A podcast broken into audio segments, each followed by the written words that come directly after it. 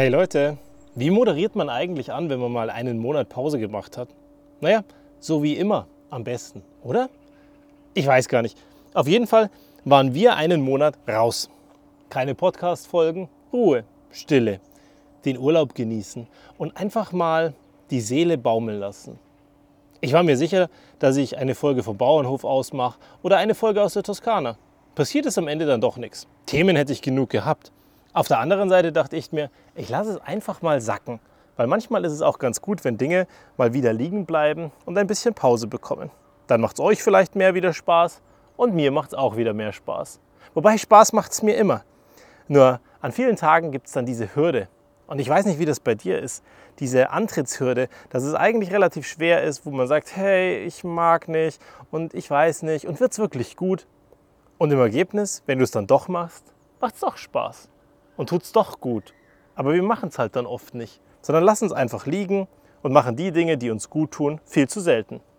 Ich habe mir vorgenommen, darin werde ich jetzt besser, weil ich mich eh viel zu wenig um mich kümmere. Ich meine, das heißt jetzt nicht, dass ich jetzt auf einmal ein egoistischer Idiot werde und alles andere außenrum liegen lasse. Aber dass ich halt hin und wieder so ein paar Sachen mache, die sinnvoll und wichtig und nötig sind. Für mich zum Beispiel. Einfach mal schwimmen gehen, wenn ich Lust habe und es irgendwie dann doch verträglich ist mit meinem Tagesablauf und mit allen anderen Aufgaben. Aber da gibt es ja dann so viele Dinge, wo du dann wieder sagst, hey, ja, also ja, es wäre verträglich, aber ich fahre jetzt dann doch nicht. Und genau das ändere ich. Wenn es eigentlich passen würde und ich dann doch nicht fahren würde, dann fahre ich jetzt einfach. Dann mache ich es einfach. Dann tue ich einfach die Dinge, die mir gut tun. Aber ich tue auch die Sachen, die nötig sind mal zum Arzt gehen, einen Checkup machen, mal Sachen klären lassen, die da schon lange da sind. Weil ich glaube, auch das ist super wichtig.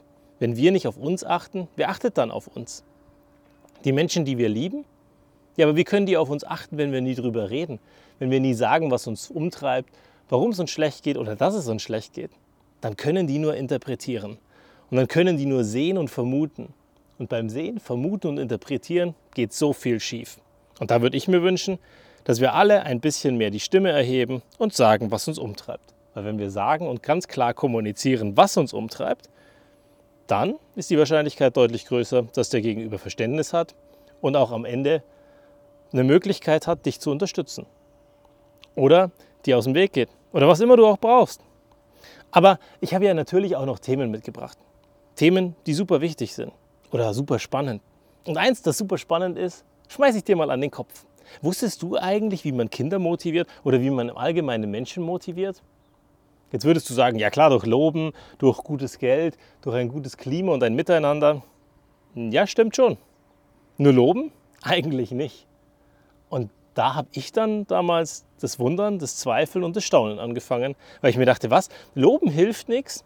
Ja, Loben hilft nichts. Und eigentlich wusste ich es ganz tief in mir drinnen.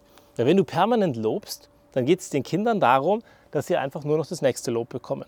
Aber auf der anderen Seite werden sie auch nur so viel tun, bis dahin, wo sie das Lob bekommen. Weil dann wurden sie gelobt. Und dann werden sie anerkennungssüchtig und lobsüchtig. Und irgendwann schwenkt das und wird ganz schwierig. Weil wenn du anerkennungssüchtig bist, dann machst du ganz viele Dinge, die dir auch gar nicht gut tun.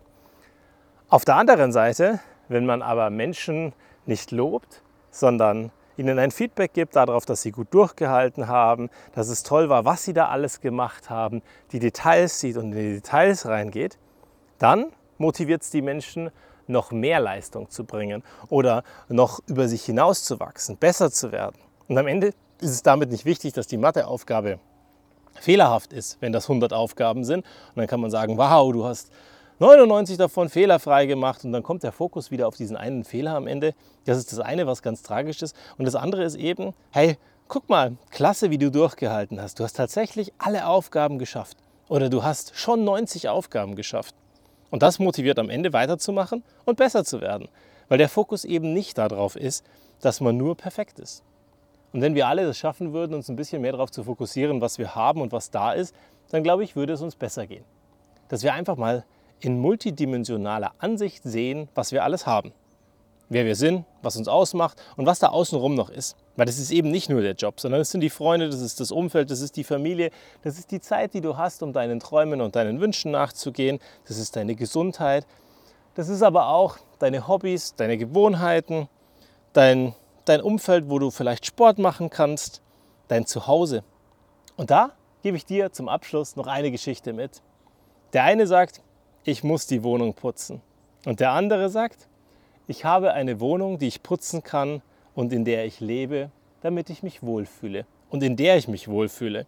Und natürlich ist das eine ganz andere Botschaft als, scheiße, ich muss schon wieder putzen. Denk doch beim nächsten Putzen daran, wenn du dich selber motivierst, dass du ein bisschen mehr durchhältst. Bis zum nächsten Mal.